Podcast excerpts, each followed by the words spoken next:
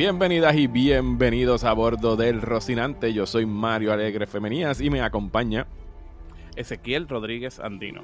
Saludos Ezequiel, estamos aquí de vuelta a bordo de esta nave para continuar en esta expansión del podcast de Próxima Tanda dedicada a la serie de Amazon The Expanse, cuya cuarta, no, quinta temporada eh, estrena el 16 de diciembre en Amazon Prime Video y pues Ezequiel me ha inyectado con el protomolecule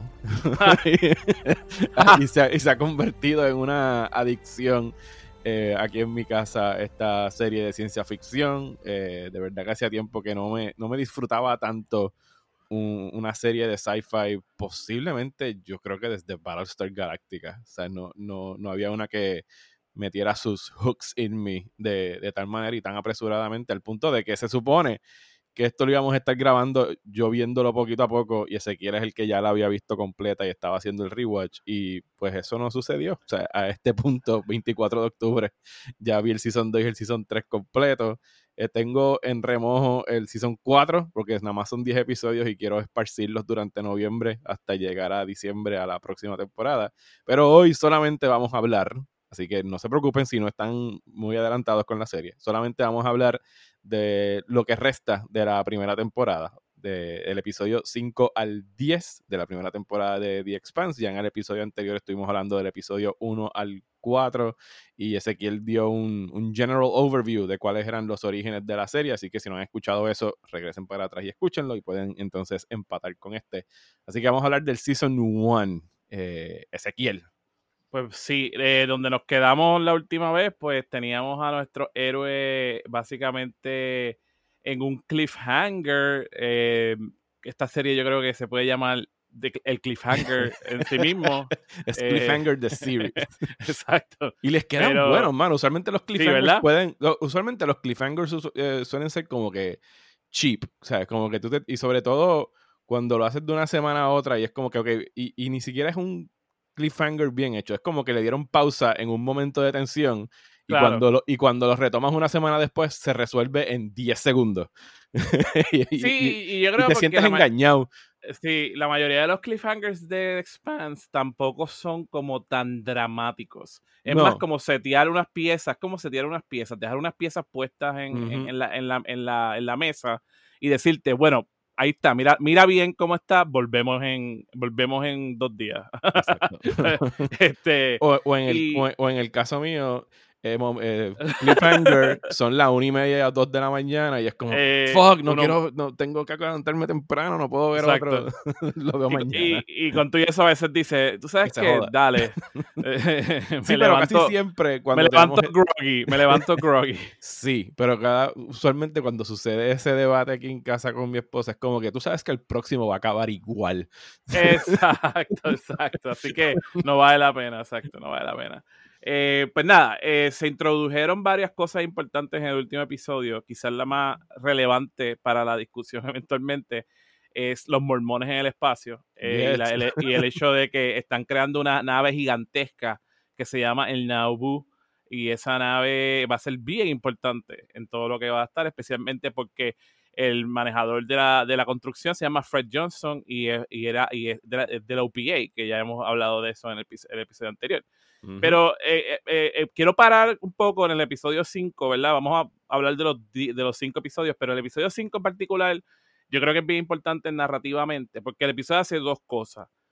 ya te presentaron a Fred Johnson en el episodio anterior, pero aquí vamos a saber mucho más de Fred Johnson sin que nosotros sepamos que vamos a saber más de Fred Johnson.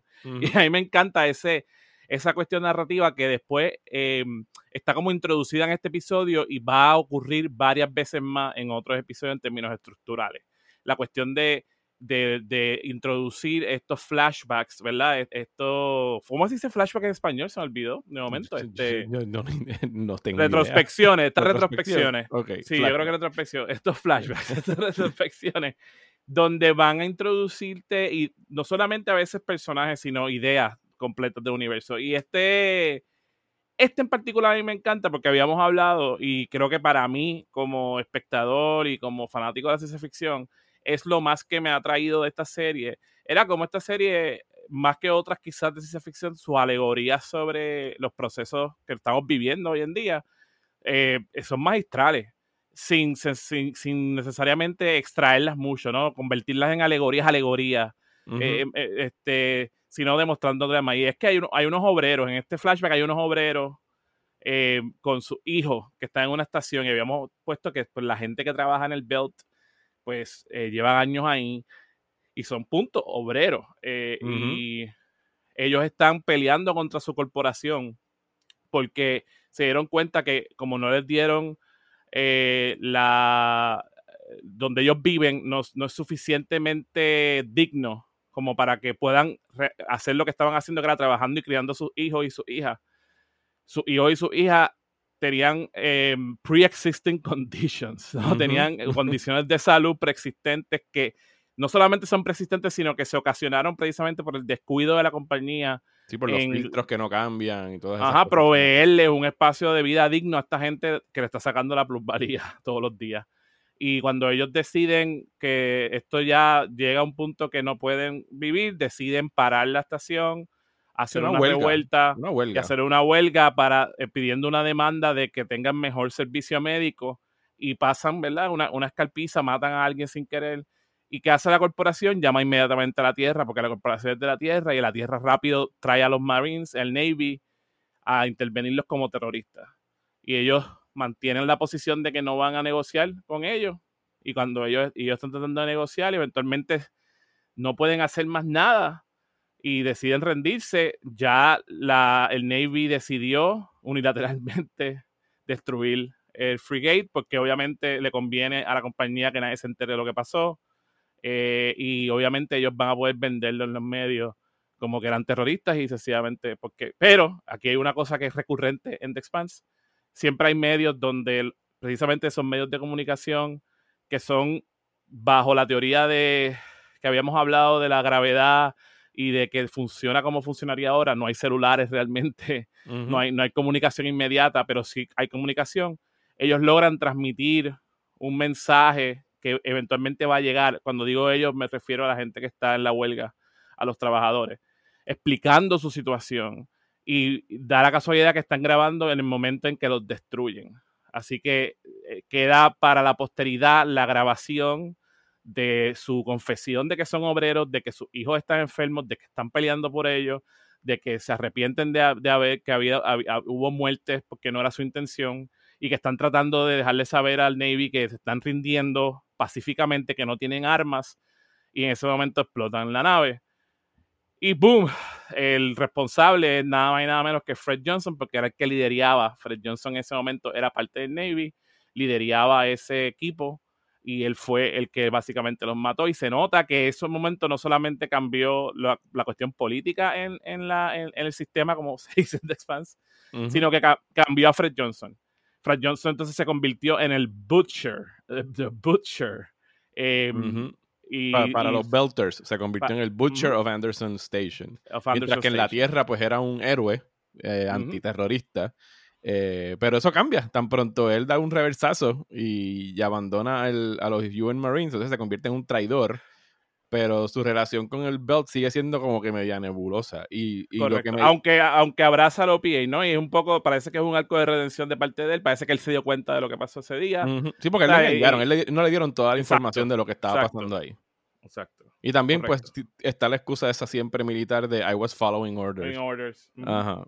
Pero lo, lo, curioso de este flashback eh, es que es un flashback para nosotros, el público. Correcto. O sea, no es alguien contándole a Holden y a la gente del Rocinante qué es lo que de verdad sucedió, sino es que para que nosotros tengamos un contexto de quién es Fred Johnson y qué fue lo que de verdad sucedió. Pero para propósitos de los personajes dentro de la serie, ellos tienen ya sus opiniones creadas sobre Fred Johnson y, no cambian. O sea, es alguien en quien no confían del todo y eso es algo que se extiende durante toda la serie, diría.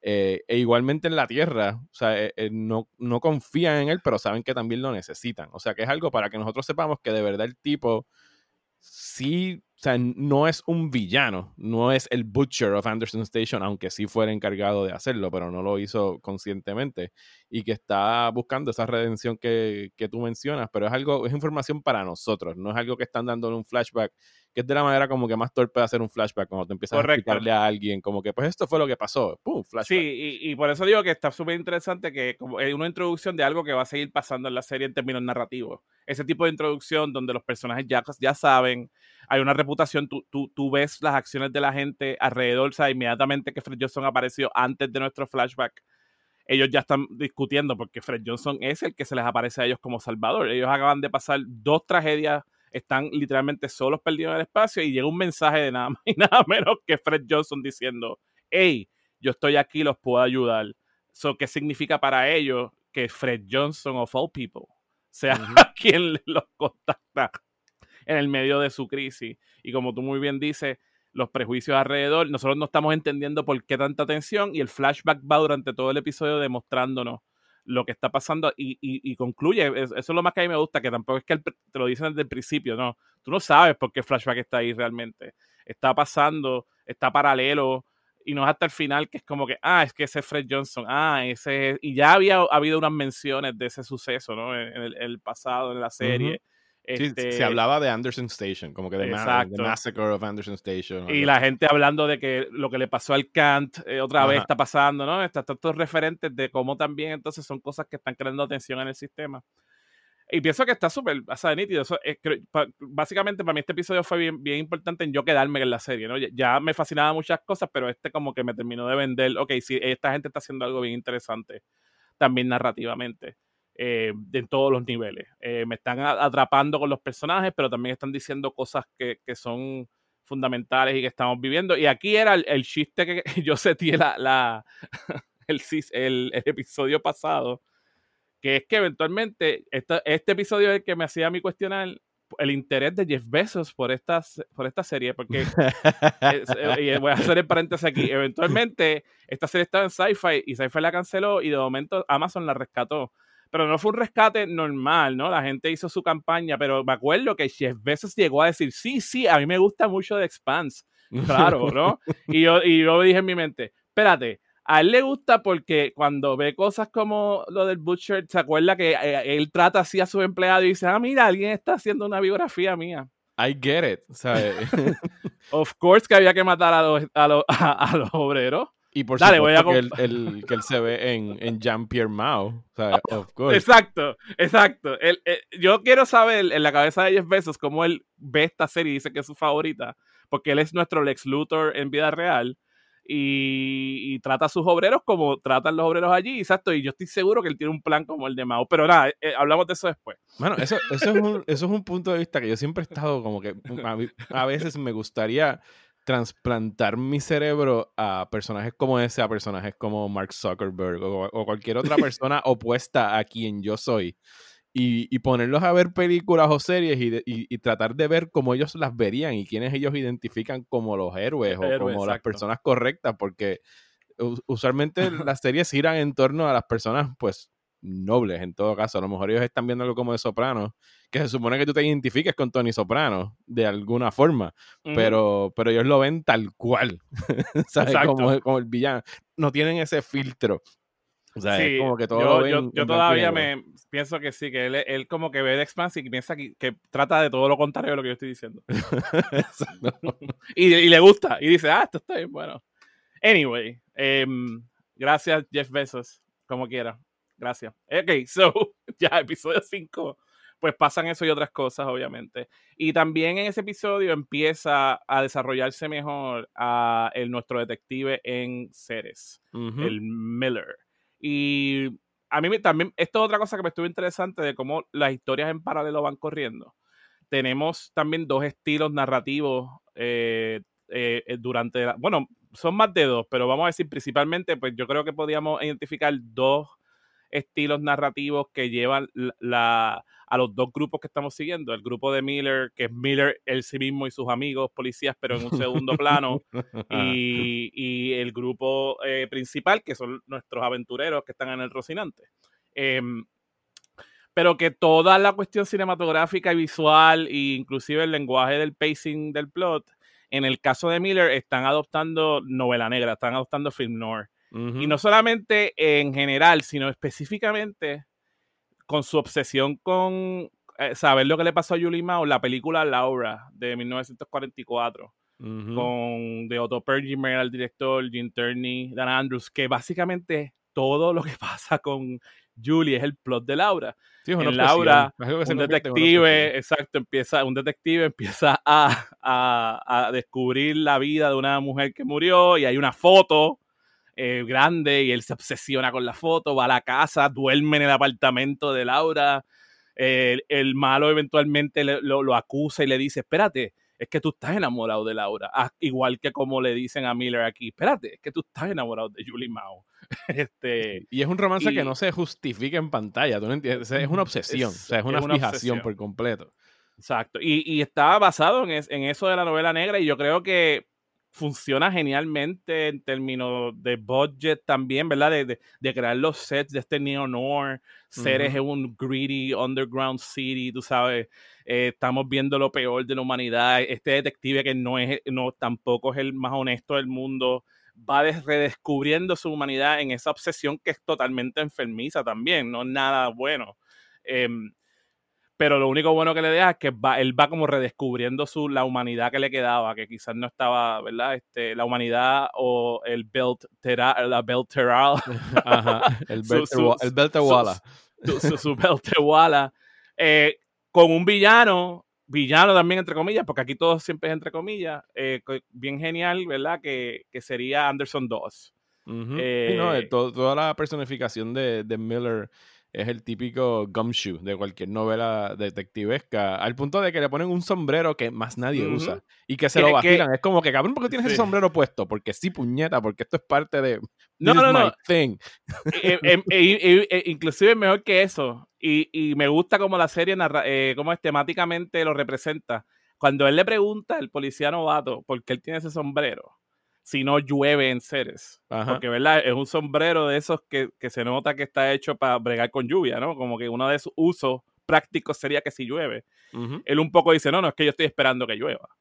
Y temáticamente, mientras él va recuperando su humanidad y demás, él eventualmente deja el sombrero atrás. Y justo cuando deja el sombrero atrás, es cuando algo lo moja en su cara y él mira, él mira y todo, y se ríe porque es como que, ahora sí me hacía falta eso. Dramatic irony. right? Yeah, yeah, yeah. It's good stuff, man. This series is good fucking stuff. Hasta esos detallitos. Y, y obviamente después sale a relucir en los episodios que Sombrero él, se lo de, era un regalo de otro amigo que está en otra estación, que es donde va a concluir todo.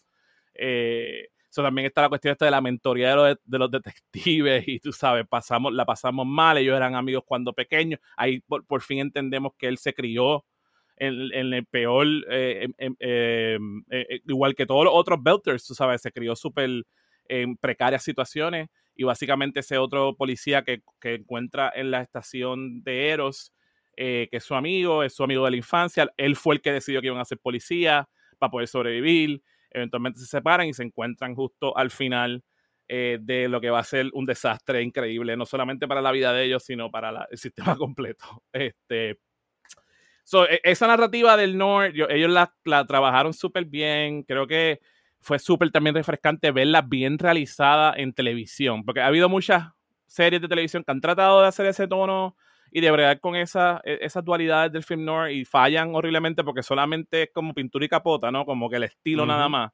Pero aquí inclusive hace sentido narrativamente el uso del noir, que era esa explotación de, de, lo peor de la humanidad, de lo peor de, de vivir en una ciudad y, y, es algo que está pasando y se ve eh, fuerte en toda la serie.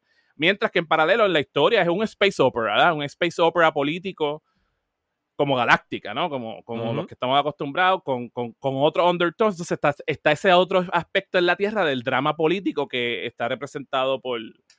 Eh, perdón, eh, tú dices el nombre de ella mejor que yo, por Abasarala. Abasarala. Christian Abasarala. Gracias. este, que entonces, tú sabes, tenemos como tres tonos diferentes y yo creo que es súper difícil y esta gente, they pull it off. O sea, ellos van cambiando los tonos de escena en escena y yo me sorprendo también ahora en segunda cómo funciona, por lo menos para mí funciona súper bien y ahora uno ve la segunda mirada cómo es como un rompecabezas de ese mismatch de estilo para contar esta gran historia y, ir metiendo un elemento súper fantástico que no existía al principio de la serie, que solamente it was hinted y se va a manifestar ya al final del primer season, que es realmente el misterio grande que, que une todas esas narrativas dispares, todos estos personajes dispares, lo une en un propósito y es un cambio fundamental que va a haber y es que hay una experimentación de un descubrimiento de lo que en teoría podría ser una vida alternativa, una vida espacial alienígena, pero que está manifestada de una manera bien etérea,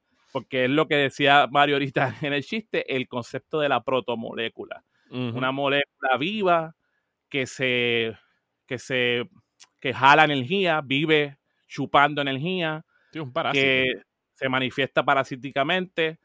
Eh, un virus, mira, nosotros bregando con virus, pues, un virus que es súper nocivo para lo que es la, cuestión humana, pero que hay una gente que está fascinada en términos científicos alrededor de ella, y ahí es que empieza el rompecabezas a tomar, porque el que está detrás de toda la investigación es el papá de Julie Mao. Sí, y que, se llama alturas, eh, eh, Jules Pierre Mao.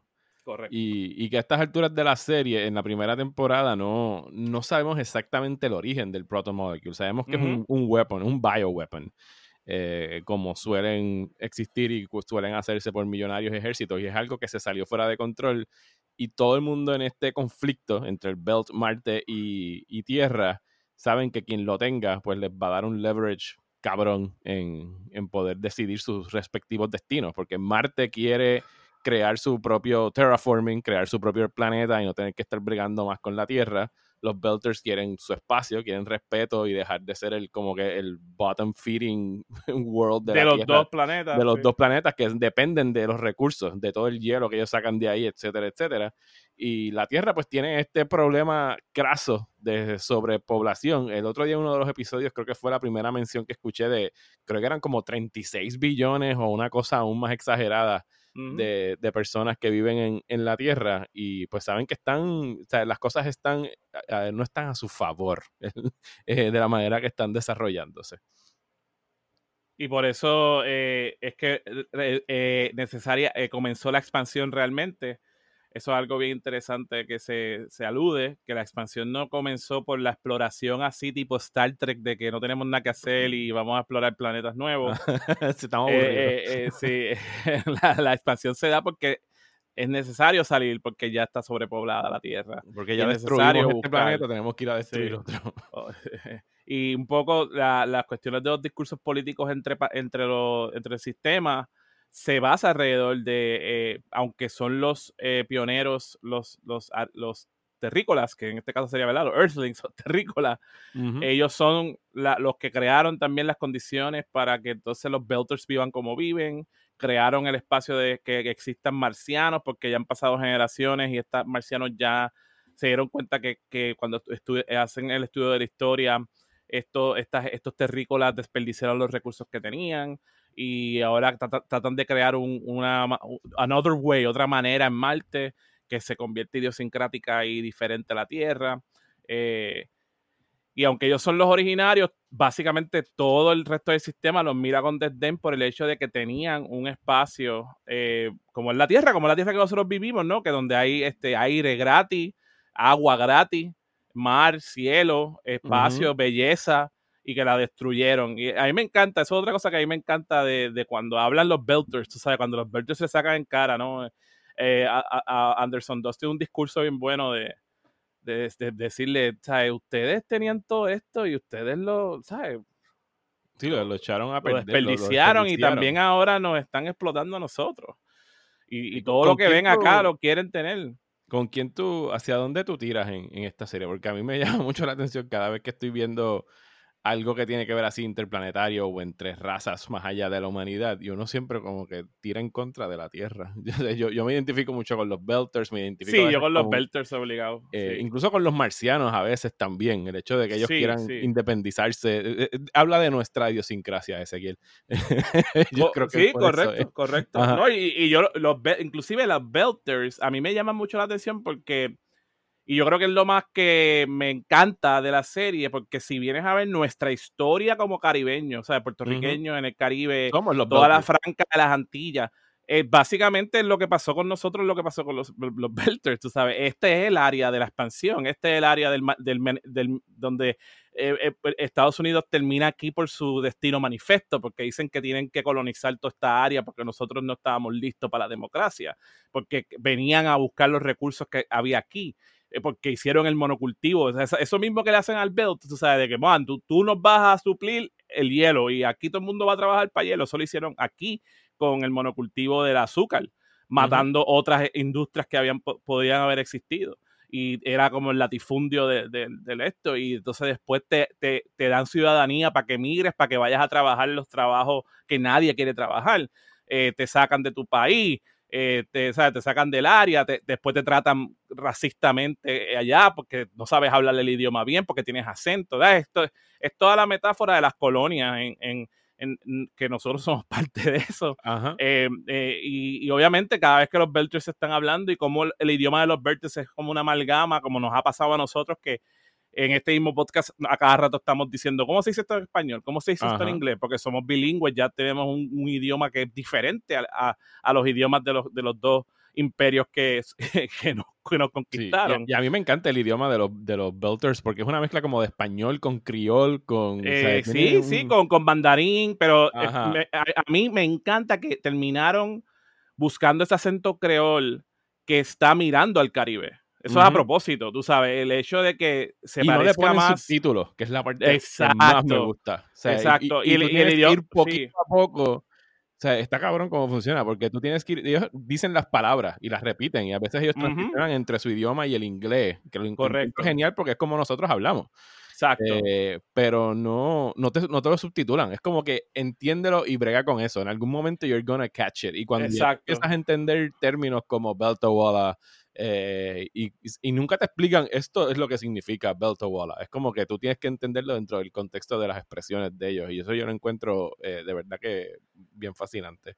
Y lo otro de como, como cuando vas a ver la historia del desarrollo, que lo explica un poquito en la serie, pero ya tienes que ir a buscar más en, en internet si quieres conocer porque lo hacen así como tú dices a propósito también se gesticula mucho. Y nosotros en el Caribe gesticulamos un montón, pero también hay una justificación interna en la serie sobre la gesticulación, que era como todos estos trabajadores hablaban idiomas diferentes, a veces también se tenían que comunicar con los gestos porque no, había tiempo para el trabajo de aprender los idiomas y, era, y son trabajos críticos y life threatening, tú sabes. Y no, había solo eso, y esto fue algo que leí hace poco en, en el libro, que tú puedes identificar a la patada cuando alguien es un belter por esas eh, expresiones, o sea, con las manos, porque los belters toda la vida han tenido que trabajar con, con, con suits, o sea, que tienen que poder expresarse por hand signals. Exacto. y dependen de sus manos para comunicarse, porque si los comms no funcionan o lo que sean, lo que tienes que estar haciendo son gestos con la mano, mientras que los que están en la tierra, que siempre han tenido aire, no necesitan de esa comunicación.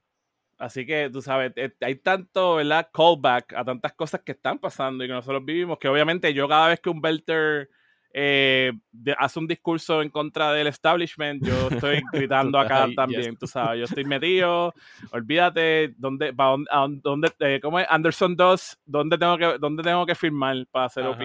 Este, tú sabes. Búscame el tatuaje. Y, inclusive también la, cuestión de la idea del OPA, ¿verdad? Como organización política radical, que está tratando de buscar una validación política, pero que a la misma vez ha usado todos los medios necesarios, inclusive lo que sería, entre comillas, el terrorismo y la, y la acción armada, también habla de las cosas que nosotros hemos vivido y cómo, tú sabes, nuestras eh, instituciones más radicales han tenido que trabajar con, porque en Puerto Rico ha habido lucha armada también. Es algo que la gente no quiere hablar a veces, pero sí, aquí, habido, aquí hubo lucha armada organizada y, también tenían estos problemas de cómo presentarse y a quién atacaban y quién no atacaban, tú sabes, y, cómo Eh, por ejemplo, en Puerto Rico, la mayoría de las Fuerzas Armadas siempre trataban de decir, bueno, estamos contestando algo, estamos atacando esto porque lo atacaron primero los gringos, ¿no? Y pues eso funciona, funciona a veces para una gente, para otras no. Hay gente que es más radical, no más radical. Todo ese viaje está representado en la serie también. Con que si yo me identifico con el OPA, si tengo, si, porque yo o soy violento o no soy violento, eh, porque sí pienso que llega un punto que la violencia que me han tirado a mí es demasiado, yo tengo que contestar, mientras que otra gente simpatizan con el OPA, pero no tienen, tú sabes, no se ponen el tatuaje, eh, ni, ni, ni, condonan la violencia. Eh, ¿Sabes? ¿Cuándo tú ves esto en una serie de televisión, mano? Estos temas. Muy rara vez. es como, claro que uno entonces se queda como, wow. Y, y Marte es interesante porque Marte entonces es esta otra sociedad que también es súper pro violencia, pero ya la violencia más organizada tiene como unos understone fascistas porque ellos se piensan superiores a los demás, se piensan superiores específicamente a la gente de la Tierra por el hecho de que tienen esa visión, pero a la misma vez tienen esta cuestión de trabajo unitario, de que como tienen que nunca, no tienen playas, no tienen aire, van a tener que transformar a Marte y es como una misión de vida, ¿no? De como tú eres marciano, eres orgulloso, y ustedes eh, tienen este sueño que eventualmente Marte va a ser habitable y va a ser mejor que la Tierra. Eh, están con la utopía. Exacto, y, están trabajando hacia la utopía eh, como, como un conjunto. hay, también hay como una mirada al comunismo, comunismo más que, que, que, es más totalitario, ¿no? Porque es como esta cuestión común que estamos trabajando con un ejército bien específico, ese comunismo ruso específico de la Guerra Fría, tú sabes, que era como Mother Russia, pero es Marte. Eh, también me está súper interesante que lo, lo, traigan y cuando sale el personaje de López en los episodios que pasaron, eh, cuando él habla con, el, con, con Holden, sabes, le sacan cara a eso también, le sacan cara como que ustedes desperdiciaron todo eso. Eh, y Holden le dice, sí, es que nosotros los terrícolas lo que hacemos es destruir y eso es lo mejor que hacemos. y, entonces, eventualmente, eventualmente ocurre que gracias a que Holden está en la nave, destruyen la nave completa y López muere, so he was right. Y que, y que, el, y que el Rocinante, que de hecho Rocinante es que lo bautizan en, en este quinto episodio Exacto. Que, sucede, eh, funciona como si fueran las Naciones Unidas de, de, todos estos, de estos grupos de los sistemas, porque tenemos a alguien de Marte, tenemos Belters, tenemos un terrícola. Eh, que de hecho, uno de los detallitos de Holden es que él es hijo de cuatro madres y tres madres y cinco padres o una cosa sí, eh, o sea, él era mormón, exacto. porque, la porque la sobrepoblación ha llegado a tal extremo que creo, ellos tienen que intercambiar tierras Ah, o sea, si tú logras hacer un consorcio para tener un hijo, si es que te quieres procrear, tienes que buscar un corillo. Ah, exacto, exacto, es verdad. No es que. No, es que, no era mormón, él no era mormón. Qué bueno que me, me, aclaras eso, porque yo siempre pensé que había un hint de que es que él era como la, también un poco la representación, la familia de él era parte de la representación de los mormones. Pero eh, cuando Avala, cuando ella, cuando Abasalara va a visitar a la mamá de Holden, ella le menciona que es la una cooperativa. Es una cooperativa, sí, exacto. Son, eh, eh, eh, pero, pero yo imagino, yo acá hablando ahora, que eso tiene que ser también un poco la influencia de los mormones, porque, right, la cuestión de es, la, es la única religión que, actual de la Tierra que mencionan por nombre. O sea que pues, si esto está sucediendo en el 23rd century, tenemos que pensar que los mormones fueron los más que aguantaron. aunque ya más adelante vemos otro personaje que tira hacia como el cristianismo protestante. Claro, eh, pero, pero sí parece que por esa cuestión de que quizás tuvieron que repensar los matrimonios, como los mormones ya lo habían repensado, ya los mormones tenían las uniones, right, lo, tienen ahora mismo. O sea, un mormón puede casarse con más de una mujer. Sí, son pues, este, polígamos. gracias, ese es, el término. Eh, quizás eso ayudó a que ellos entonces se quedaran como en la conciencia popular, porque si más gente tuvo que hacer cosas similares, aunque exacto, la mm, la implicación de la familia de Holden es que no es como súper patriarcal como suele ser ese, ese poliga, la poligamía, poligamía mormona, que es el hombre que decide. No, es un hombre con cinco mujeres. Aquí yo creo que, no me acuerdo exactamente la suma ahora, pero eran como tres mujeres y cuatro hombres. Sí, sí, y no solamente es que tuvieron una orgía, es que genéticamente combinaron sus, genes. No, y, y, y, sí son una familia, se ven como una familia y lo más probable también tendrán relaciones sexuales entre ellos y lo que fuera. Pero pero también la dinámica cuando Abasarala va a visitar a la mamá de Holden, básicamente se nota como que ella es la que manda en la casa, porque el, ¿verdad? Como que la, sí, es la, matriarca. ajá, las relaciones de poder como que se intercambian y ya no hay un no, no, es un patriarcado, exacto, es como que ella le pide al esposo, vete, que tengo que hablar con ella, y el esposo se va, ¿no? Que sería eh, eh, ahora cuando ese tipo de dinámica cuando se da en televisión es para representar todo lo contrario el hombre le dice a la mujer, vete, que tengo que hablar cosas serias. Sí, hay, hay, eh, mucho, hay mucho poder matriarcal en esta serie. De hecho, mis personajes favoritos casi todos son mujeres. Eh, y, pero me gustan también los hombres que están saliendo en ella. Pero me gustan los lo bien desarrollados que están y los individuales que se sienten, ¿sabes? Me gusta eh, a Basarala por, por, su I don't give a fuck attitude en todo momento.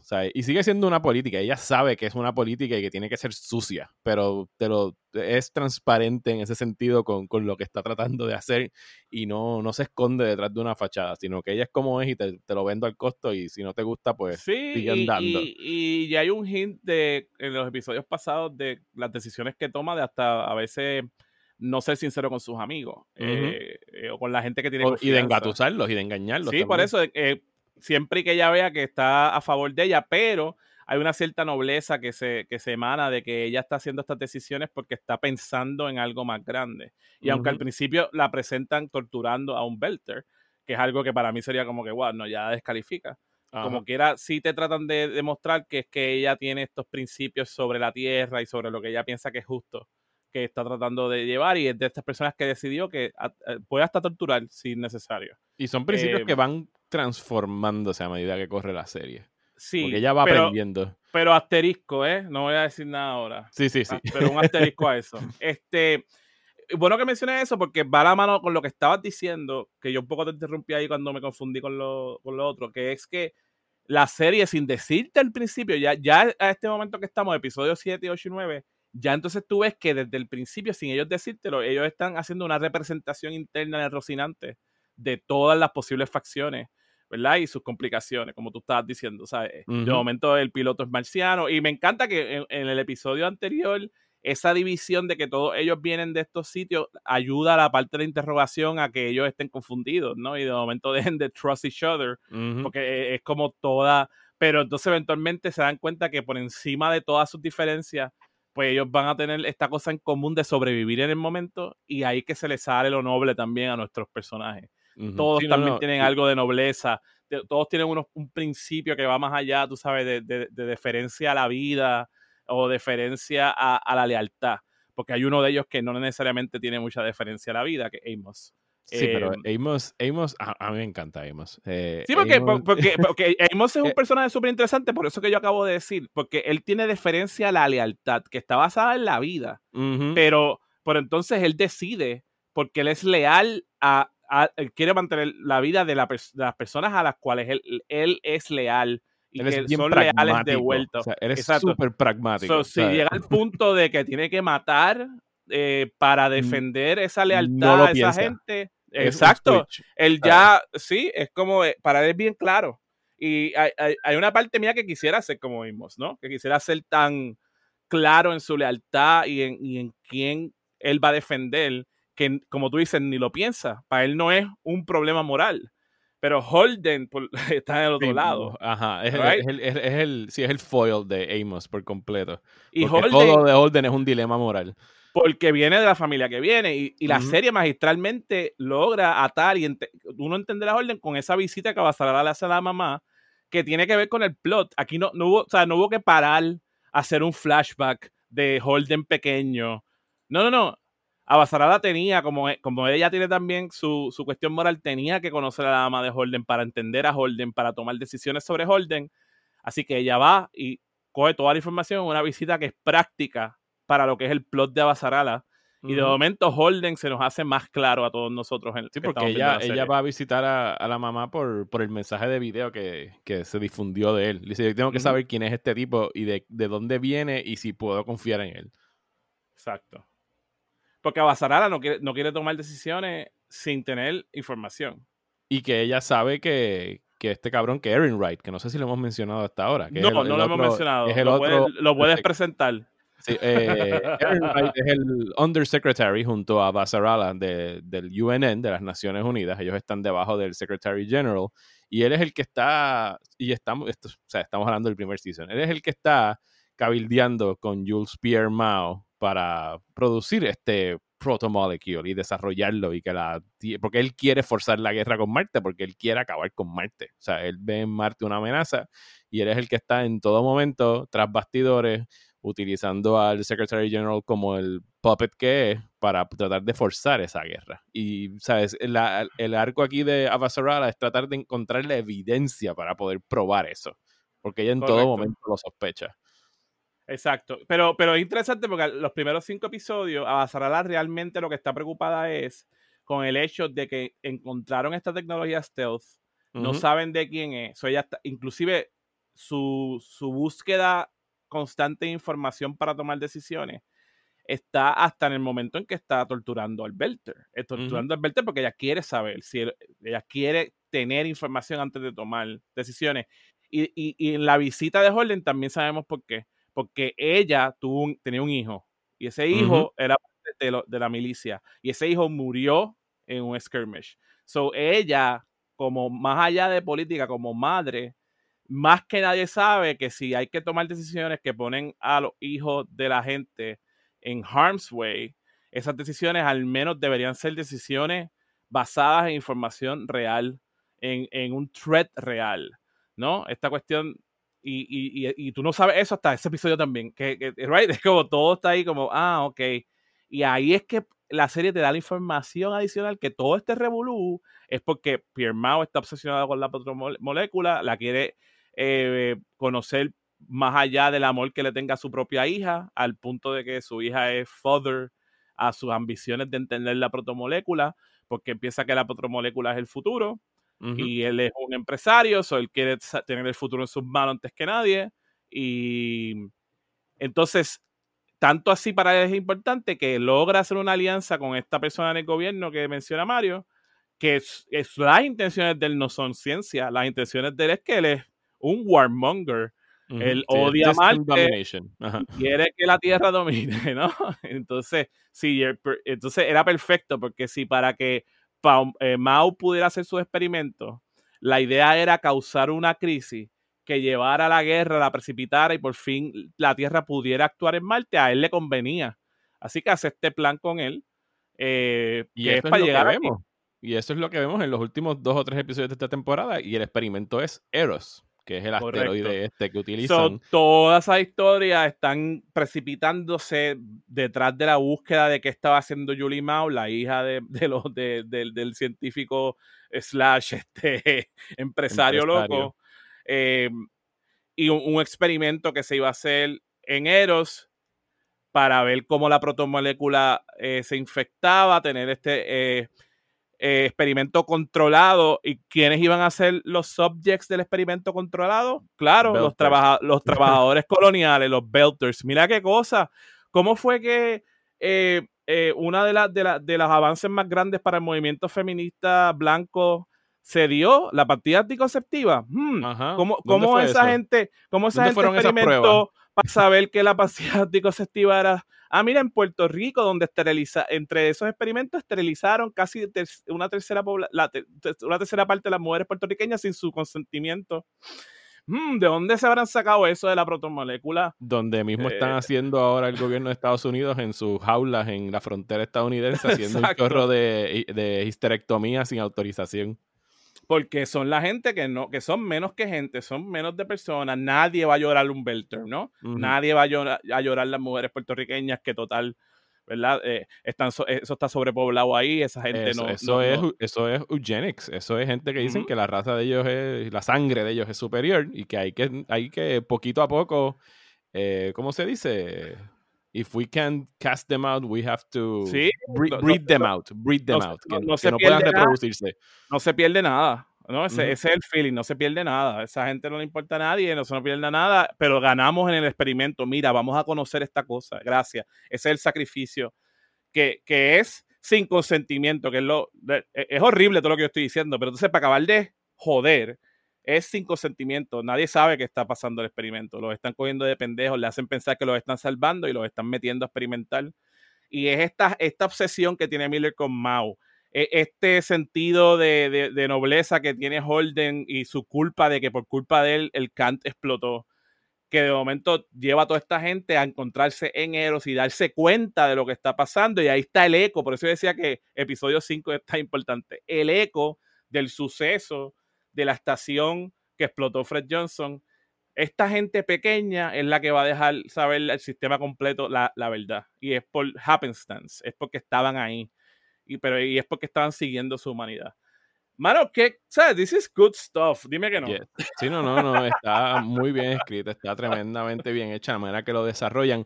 Y si lo, o sea, si fuera a, a criticarla de alguna manera, fuera de que todos los, los, hilos narrativos están muy bien contados. O sea, es como season finale, el, el décimo episodio, Leviathan Wakes, no, no es el mejor cliffhanger que ha hecho. Eh, no, no, no, no, no, no. de hecho, es, eh, el más abrupto de todos los cliffhangers. Sí, de hecho, yo agradecí el hecho de que la estaba viendo en Binge, Watch, en Binge Watch y podía seguir por ahí para abajo. Porque de haberla estado viendo en un año regular y que de repente me dejaran en ese décimo episodio, posiblemente hubiese dejado un mal sabor de, de boca la manera como termina, porque llegamos a, a, Eros, eh, nuestros héroes nuestros ambos hilos narrativos se unen. Miller se cruza con Holden y el crew del Rocinante en este hotel, en donde finalmente encuentran el cuerpo de Julie Mao, que es con quien empieza la serie. La encuentran muerta, infectada con este protomolecule. Eh, llegan pues entonces los científicos de Jean-Pierre Mao, eh, infectan a todo el asteroide y a todas las personas y lo van a dejar ahí flotando nada más que como si fuera un petri dish enorme, nada más que para ver cómo es que se riega el, el protomolecule y pues los héroes logran escapar de ahí para poder delatar lo que está sucediendo, pero nos dejan ahí. O sea, es como que... Como que... Y, es, y es normal, porque en realidad eso no llega como hasta dos terceras están contando dos terceras partes del primer, del primer libro. correcto. Eh, eh, eh, se nota que es una decisión bien difícil que ellos tomaron que, que, que ellos están satisfechos porque me acuerdo que ellos, en una entrevista que yo vi cuando todavía estaba el season, no se había acabado, ellos hicieron un hint, porque aquel les preguntó específicamente, ¿ustedes van a acabar el primer libro este season? Y estaban, no, le dijeron básicamente, no te puedo decir, pero no es lo que tú piensas, y era como un wink, wink, we know what we're doing. Pero se nota que al tomar esa decisión, obviamente es bien difícil cerrar satisfactoriamente un season sin hacer lo que todo el mundo hace, que es como voy a acabar el primer libro, un poco como como Game of Thrones hizo en como, bueno, sabes que en Stark va a morir. no importa, right? Es, como... Y es, y es como que un... ¿Sabes? Yo entiendo como que a, a los compromisos que tuvieron que llegar leyéndome ahora el libro.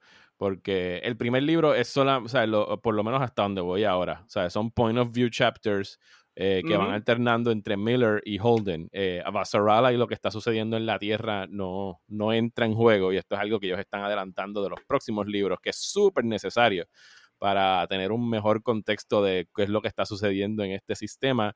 Eh, que aquí el sacrificio muy bien pudo haber sido como que pues entonces vamos a cortar cosas para poder llegar al final del libro en esta temporada que nada más tenemos 10 episodios, eh, temporada 2 y 3 tienen 13, que tenían más espacio a lo mejor. O sea, si a lo mejor si hubiesen tenido 13 episodios, pudieron haber hecho el libro entero. Porque el libro el libro 1 no concluye hasta el quinto episodio de la segunda temporada.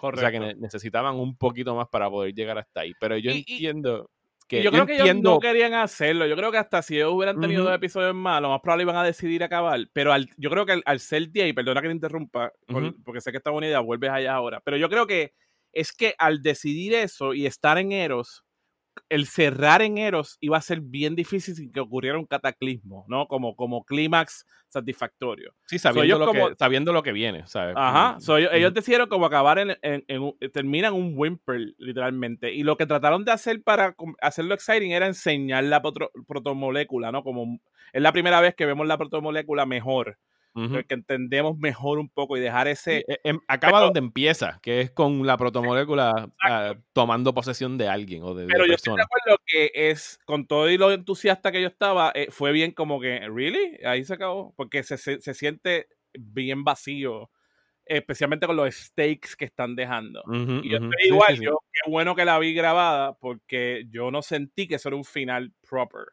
Y, pero a la misma vez pienso que el payoff de cómo va a pasar la serie después vale la pena, es eso, pero definitivamente yo creo que eso le tiene que haber hecho mucho daño para la gente que lo estaba viendo en vivo en sci-fi. Sí, sí, no, hay que verlo. O sea, si lo ves con el casco de televidente, tú dices como que diablo, yo todo, o sea, llevo 10 semanas viendo esto for this. O sea, como que no te dan ganas de ver el, el próximo season. Pero si lo estás viendo en binge, como lo estamos haciendo la mayoría de las personas ahora, pues, pues eso no sucede. Pero, pero puedo entender, o sea, respeto el que no hayan querido cortar cosas nada más que para eh, exprimir el libro en una temporada.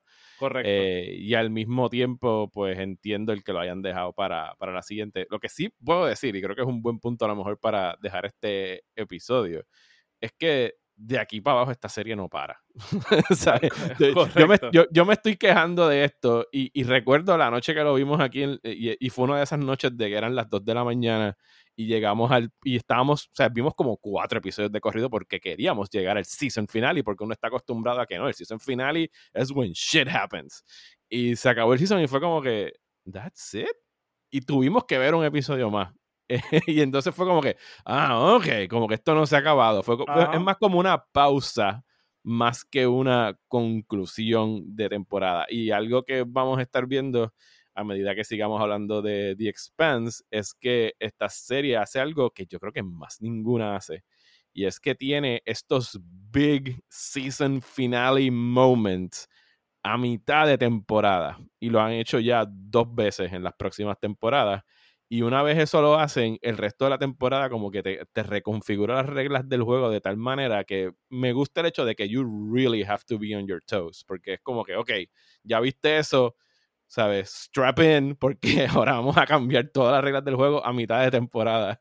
Así que prepárate. Sí, la, la decisión de ellos de no hacer como, ok, los libros son un season y básicamente dividir las cosas hasta en el medio de un season es algo que yo tampoco había visto mucho. Lo más que recuerdo que vi igual es cuando Alias estaba en su mejor momento. Alias, la serie de J.J. Abrams, eh, cuando él estaba todavía involucrado antes de Lost, ellos hicieron un mid-season finale eh, que fue como bien game changer en un season. O sea, básicamente ellos acabaron la premisa de la serie entera. Creo que fue para el segundo season, a mi edad. Eh, que era como este bold move donde básicamente todo lo que supone que fuera la serie se acabó de momento. Y era porque introdujeron toda esta otra cosa justo como un cliffhanger al final.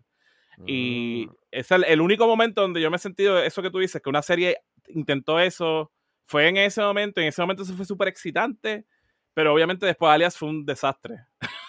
Tú sabes, era como, después de eso no, este bold move que ellos hicieron que fue buenísimo, y después de eso trataron de replicarlo y eh, eso fue en picada. Eh, la gente que ha visto Alias sabe de lo que yo, lo que yo me refiero. Eh, no se los quiero dañar a la gente que no lo ha visto porque vale la pena verlo. pero más nadie, mano. Y estoy de acuerdo que no, no, lo, no lo he visto ejecutado igual y esta gente lo logró por lo menos hasta ahora hacerlo dos veces más. Así que es, eso es lo que viene eh, y lo que vamos a seguir hablando. Les recordamos que eh, queremos saber si están escuchando y, que quieren que hablemos. Hay, unas cosas técnicas que nos encantaría hablar eh, y las tenemos en agenda, pero si ustedes tienen cualquier otra pregunta específica sobre algún episodio lo que fuera, siempre que Mario publica esto, hay una sección de comentarios, así que en confianza pueden escribir. Sí, no, no, definitivamente queremos escuchar de ustedes. Yo sé que hay personas que están jugueadas con esto, porque lo han mencionado en el Slack de, Próxima Tanda, que al igual que yo, estábamos como que, pues sí, la serie de sci-fi esa que está en Amazon y se han juqueado.